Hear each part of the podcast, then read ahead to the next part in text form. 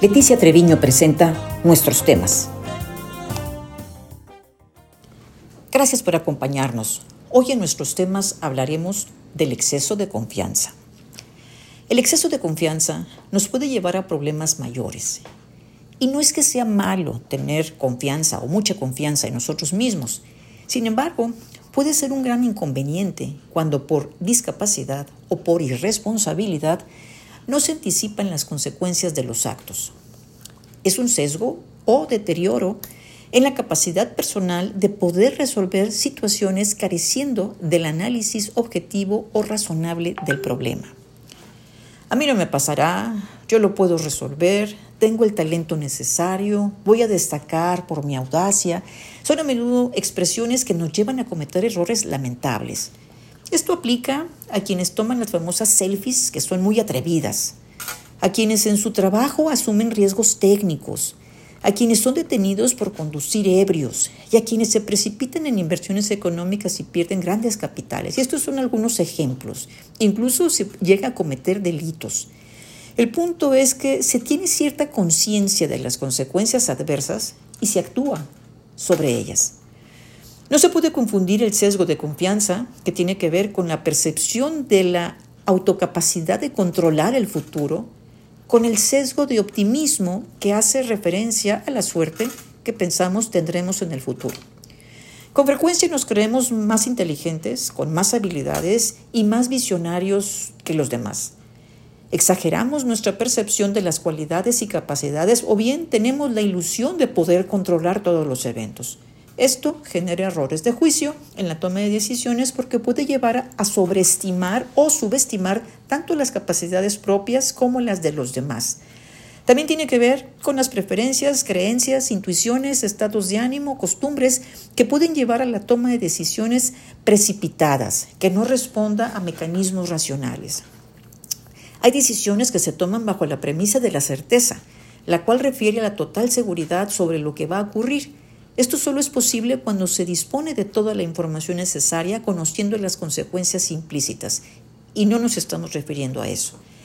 El caso de Britney Greener, la estrella de básquetbol femenino estadounidense de 31 años, es un ejemplo del exceso de confianza. Ella fue sentenciada a nueve años de prisión en Rusia después de encontrarla culpable por llevar consigo cartuchos vapeadores con aceite de cannabis o marihuana en febrero pasado.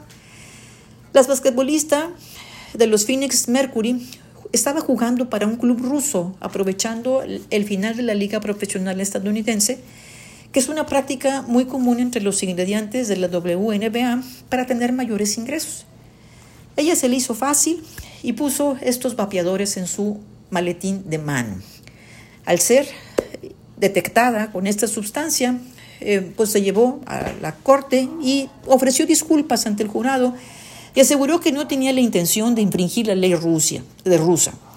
Eh, sin embargo, esta explicación no fue suficiente y ahora, además de cumplir con la condena de cárcel, se ha convertido en un tema para la diplomacia de Estados Unidos y Rusia. Fíjense todas las implicaciones que tuvo este hecho. Hubo exceso de confianza en ella al no percibir o subestimar los riesgos de transportar algo que ella sabía era ilegal. Quizá pensó que su trayectoria deportiva sería suficiente para no revisar su equipaje o bien para perdonarle el error.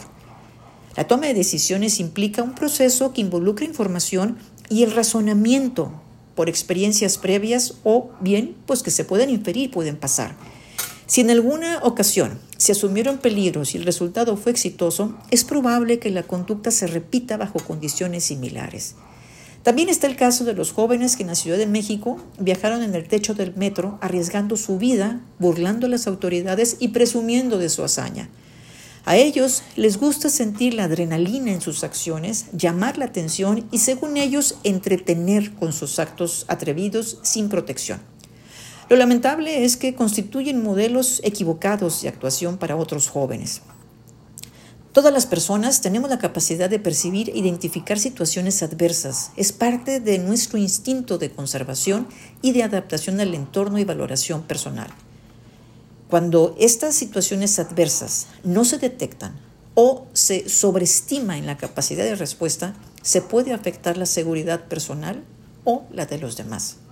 Una buena recomendación es pensar prioritariamente en los riesgos y no en los beneficios de la decisión. Gracias.